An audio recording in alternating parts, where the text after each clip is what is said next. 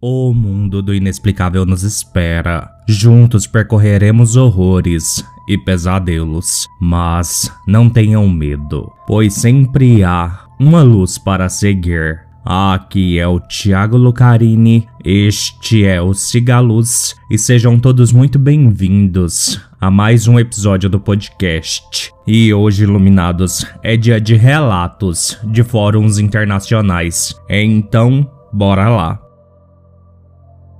Relato 1 O Fazendeiro Fantasma Meus avós, como a maioria dos membros da comunidade agrícola onde moravam, construíram suas casas na década de 50. Meus pais e eu fomos morar com eles por volta de 1984, quando eu era criança. Morei lá com meus pais e avós até os 18 anos. Por volta dos 12 anos, tive minha primeira experiência sobrenatural. Eu tinha entrado no chuveiro. A janela do nosso banheiro dava para o quintal. Tínhamos um galpão com uma pequena luminária depois da varanda. Um balanço e alguns canteiros espalhados pelo quintal. Cerca de cinco minutos depois de entrar no banho, Olhei pela janela e vi um homem de aparência mais velha, vestido com um macacão de trabalho e segurando uma espécie de ferramenta. Ele parecia cansado e seus olhos pareciam vazios, quase tristes. Ele olhou diretamente para mim, sem vacilar, não era o vapor do chuveiro ou qualquer tipo de neblina ou fumaça lá fora. A luz do galpão estava apagada. Toda a minha família estava dentro de casa. Olhei para ele pelo que pareceu uma eternidade. Na verdade, foi só uns 20 segundos. Lembro-me de ficar ofegante e de me afastar da janela. Então ele se foi. Terminei meu banho, expliquei o que aconteceu ao meu pai que estava no corredor. Ele saiu e verificou tudo: garagem, galpão, atrás do galpão e nada. Me disseram que provavelmente eu vi só neblina ou algo assim.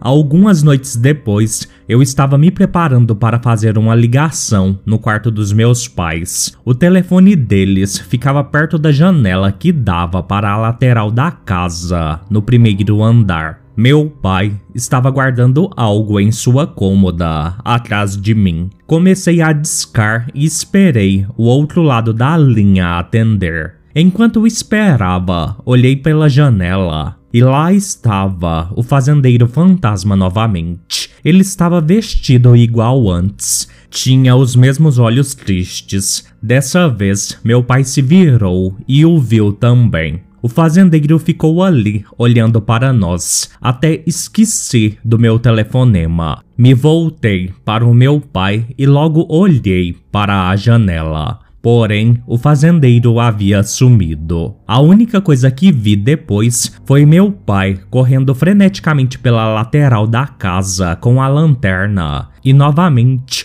ele não encontrou ninguém. Relato 2 Senhor Engraçadinho Não me lembro de ter tido um encontro assustador, embora este seja quase assustador apesar de não me lembrar de ter sentido medo durante a sua ocorrência. Apenas fiquei muito irritado. Afinal, adoro dormir desde que era bebê, segundo minha mãe. Não me lembro da minha idade exata, mas acho que ainda era uma criança, pois isso aconteceu enquanto eu dormia em um berço ao lado da cama dos meus pais. Eu não era um bebê de fato, pois a lateral do berço estava abaixada. Eu devia ser mais velho, pois a casa em que morávamos era dos meus avós paternos e só tinha dois quartos, um para meus avós e outro que meus pais e eu compartilhávamos. Não me lembro onde dormia meu irmão mais velho, mas sei também que havia um primo, alguns anos mais velho que meu irmão, que morava conosco. Era uma casa cheia. Acordei com algo me cutucando através do colchão, debaixo do berço. Nenhum ruído estranho ou outro distúrbio me vem à mente. Tentei ignorar, mas o estímulo persistiu. Eu era uma criança destemida, então não hesitei em procurar embaixo do berço a origem do meu desconforto. Inclinei-me e olhei embaixo do berço e vi uma criatura cômica, baixa e magra, com feições pontiagudas e enrugadas. Não havia nada de assustador nele, e ele estava segurando um pedaço de pau na mão, cutucando o colchão, e mandei que parasse, ao que ele simplesmente riu e começou a cutucar ainda mais. Aparentemente tenho sido bastante vocal e assertivo desde que comecei a falar por volta dos 7 ou 8 meses de idade. Palavras da minha mãe. Chamei minha mãe na tentativa de acordá-la e mandei o homem engraçado debaixo do berço ir embora. Mamãe acordou, olhou embaixo do berço, provavelmente para me agradar, e me disse que não havia nada lá e para eu voltar a dormir, o que não pude porque o senhor engraçadinho não parou imediatamente. Não sei se ele acabou cansado e parou ou se o cansaço tomou conta de mim e consegui adormecer novamente. Até hoje não tenho ideia de quem ou o que era este homem, e ele só me visitou aquela vez. Eu sei que não estava sonhando porque na manhã seguinte, mamãe disse que eu deveria parar de comer tantos doces ou o homem engraçado voltaria e arrancaria todos os meus dentes. A vantagem dessa experiência é provavelmente minha total falta de gosto por doces hoje em dia. Relato 3 Festa no Necrotério Nos anos 90, trabalhei como segurança e uma das empresas que me contratou foi o hospital local, além dos habituais bêbados, viciados e etc. Também éramos responsáveis pela verificação da lista de convidados do necrotério. A cada duas horas, devíamos examinar as gavetas, que era o armário de carne, e verificar a etiqueta do dedo do pé de cada convidado em uma folha de inventário. Para ter certeza que todos estavam sempre contabilizados, trabalhei lá no turno da noite por quase dois meses e nada de estranho aconteceu exceto um botão de chamada que tocava em uma sala vazia, mas pode ter sido um problema mecânico. Naquela que acabou sendo minha última noite lá, tive uma entrevista na faculdade pela manhã. Eu sempre fazia minha verificação no necrotério bem na hora certa, mas como estava saindo mais cedo, fiz minha última verificação da noite meia hora mais cedo também. Como a maioria dos hospitais, o necrotério ficava no porão e a acústica lá embaixo era tal que cada som ecoava estrondosamente. Saí do elevador e segui pelo corredor até o necrotério. Meus passos ecoavam enquanto eu caminhava. Comecei a ouvir o que pareciam ser pessoas conversando, o que por si só não era nada incomum. Chegadas noturnas e atendentes trabalhando até tarde eram comuns, mas isso parecia diferente. As vozes, especialmente as risadas que ouvi, ainda posso ouvir as risadas, tinham uma qualidade vazia e distante, e havia mais do que algumas delas. Fiquei legitimamente assustado. Quando me aproximei do necrotério, ouço um homem dizer: Ele está vindo! E uma velha responde: Ele chegou cedo. Acelerei o passo ao ouvir uma comoção apressada e vozes murmuradas, e gritei no meu walkie-talkie pedindo reforços no necrotério. Entro no necrotério sem saber o que esperar, e para minha surpresa, não havia ninguém lá. Olho em todos os cômodos, embaixo e atrás de todos os móveis. e nada. Então vejo caída no chão, perto das gavetas, uma etiqueta de dedo do pé. Começo a abrir as gavetas, esperando pegar alguém escondido em alguma delas, e não encontro ninguém além dos convidados habituais. A terceira que abri acabou sendo o dono da etiqueta do dedo do pé órfão. Três outros guardas desceram e fizemos uma busca completa em todo o andar, mas não encontramos ninguém. O que me assustou foi que eu estive verificando os corpos a noite toda. Alguns estavam aqui há alguns dias, então eu meio que sabia qual corpo estava em qual gaveta. Quando fiz minha busca nas gavetas, quase metade dos cadáveres estavam nas gavetas erradas. Eu me demiti naquele dia. Relato 4 Pedido de socorro do necrotério.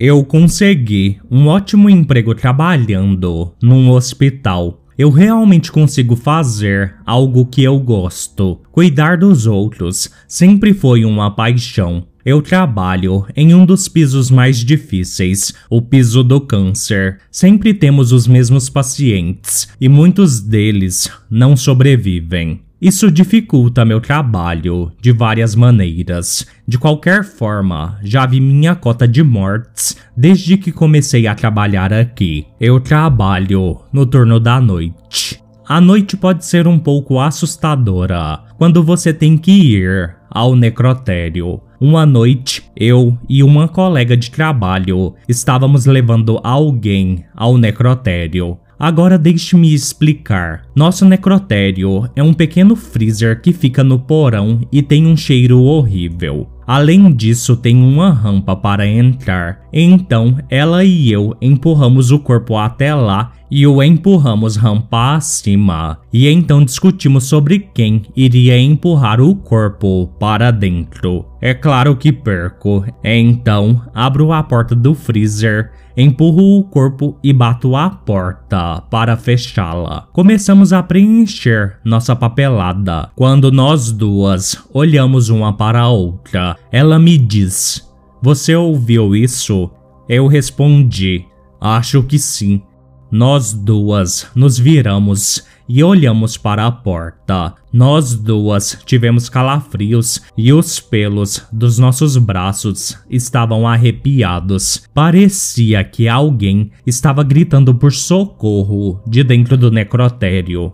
Nós congelamos, nos entreolhamos e saímos correndo. No meio do corredor, ela perguntou se eu realmente ouvi o pedido de socorro, e eu disse que sim, balançando a cabeça. Depois disso, eu estava contando a história para uma amiga minha que é enfermeira no meu andar. Ela me contou que também já aconteceram coisas parecidas com ela no necrotério. Até hoje, não vou lá sozinha e tentarei não ir de jeito nenhum.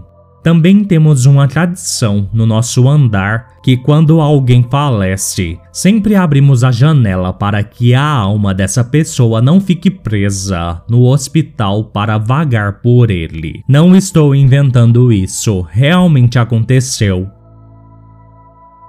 Relato 5 Entidade comedora de carcaça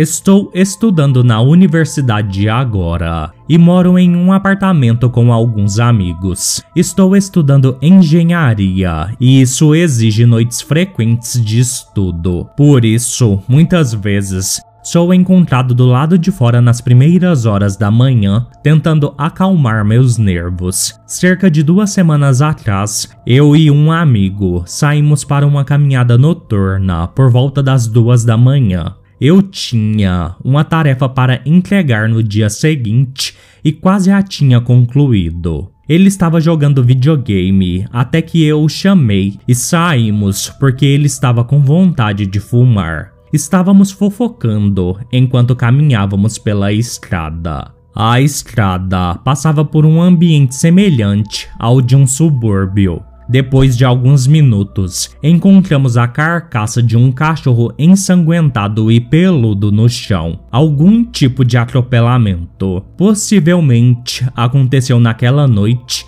Notamos a falta de moscas enquanto caminhávamos. O final do outono estava se aproximando quando isso aconteceu, e a noite estava agradavelmente fria. Caminhamos cerca de 3 quilômetros e voltamos. Assim que me virei, senti uma onda de tontura. Senti uma rajada de vento que parecia algo grande, como um caminhão passando por mim. Eu cambaleei, mas olhando em volta, não havia nada ali. Meu amigo comentou que a privação de sono finalmente estava me afetando. Enquanto caminhávamos pela estrada, eu sentia como se houvesse coisas se movendo ao meu redor. Eu estava ficando paranoico. Meu amigo pediu para ir mais rápido porque estava ficando evidente que eu não estava bem. Quando chegamos à carcaça do cachorro, descobrimos que ela tinha desaparecido. Em vez disso, havia um rastro de sangue que levava à beira da estrada até os arbustos. Houve um movimento nos arbustos. Nesse ponto, eu estava hiperventilando e quase incapaz de falar. Meu amigo acendeu a lanterna do celular e se aproximou do ponto onde a carcaça do cachorro entrou no mato.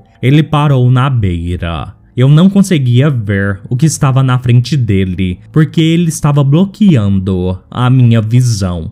Então ele desligou a lanterna, me agarrou e me arrastou para correr. Não podíamos correr todo o caminho, então acabamos caminhando em algum ponto. No caminho, perguntei o que ele viu e ele disse que o cachorro estava sendo comido por algo. Ele não quis me contar mais nada porque estava com medo de que dizer isso em voz alta pudesse chamar a atenção daquela coisa. Tive que enviar aquela tarefa incompleta.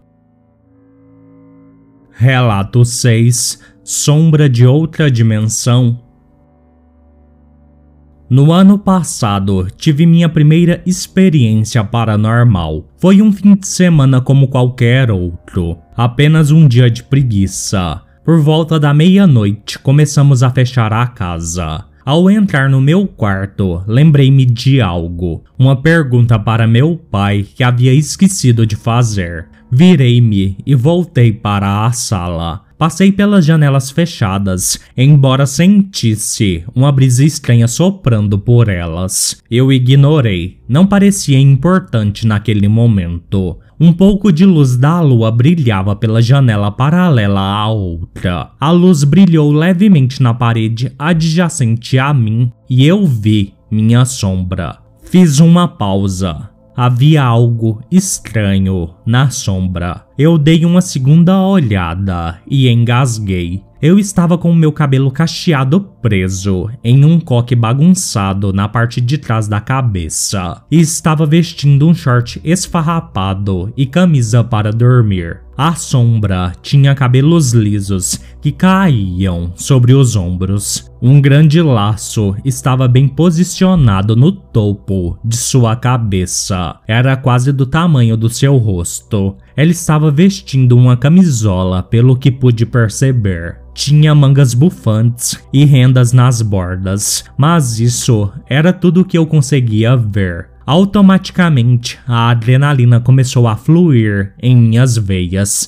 Eu gritei bem alto: Ai meu Deus! E corri para o meu quarto o mais rápido que pude. Normalmente, meu grito teria acordado alguém, mas ninguém se levantou para ver qual era o problema. Tudo é um mistério para mim e não sou de acreditar em fantasmas. Sou uma daquelas pessoas que ri desse tipo de coisa, embora sempre tenha tido interesse. Não vi nada remotamente paranormal depois, ou pelo menos nada que eu não pudesse explicar. Mas ainda sou um pouco cautelosa ao sair do meu quarto à noite. Último relato: O garotinho sem cabelo. Essa é uma história particularmente assustadora de que me lembro. Ela aconteceu no dia em que minha mãe me levou para visitar a casa de uma amiga dela em Stevenson, na Escócia. Eu tinha cerca de 4 ou 5 anos ou menos. Sua amiga e a mãe de sua amiga estavam lá. Depois de um tempo, pedi à minha mãe que me levasse ao banheiro. Minha mãe e eu subimos de mãos dadas até o banheiro, que ficava em uma curva fechada à direita, assim que você chegava ao topo da escada. De acordo com minha mãe, parei, olhei para a esquerda no corredor e apenas fiquei olhando. Banheiro, minha mãe disse apontando na direção oposta. Mãe, aquele garotinho. Eu disse e continuei olhando para o corredor até um quarto com a porta aberta. Que garotinho! Minha mãe disse confusa, mas muito acostumada com esse tipo de estranheza minha na época. Eu continuei. O garotinho naquele quarto não tem cabelo. Por que ele não tem cabelo? Continuei olhando. Minha mãe ficou estranha e simplesmente me levou ao banheiro e nunca mais perguntou sobre isso. Quando descemos para a sala novamente, minha mãe começou a contar à amiga e à mãe dela o que eu tinha dito. Ambas ficaram paralisadas e perderam a cor. A mãe da amiga da minha mãe explicou que aquele era o quarto onde um menino havia morrido pouco antes delas se mudarem para aquela casa. Elas ficaram especialmente assustadas porque aquele garotinho havia morrido de câncer, motivo dele não ter cabelo. Isso ainda me dá arrepios até hoje, e não me lembro de ter sido convidado para voltar àquela casa.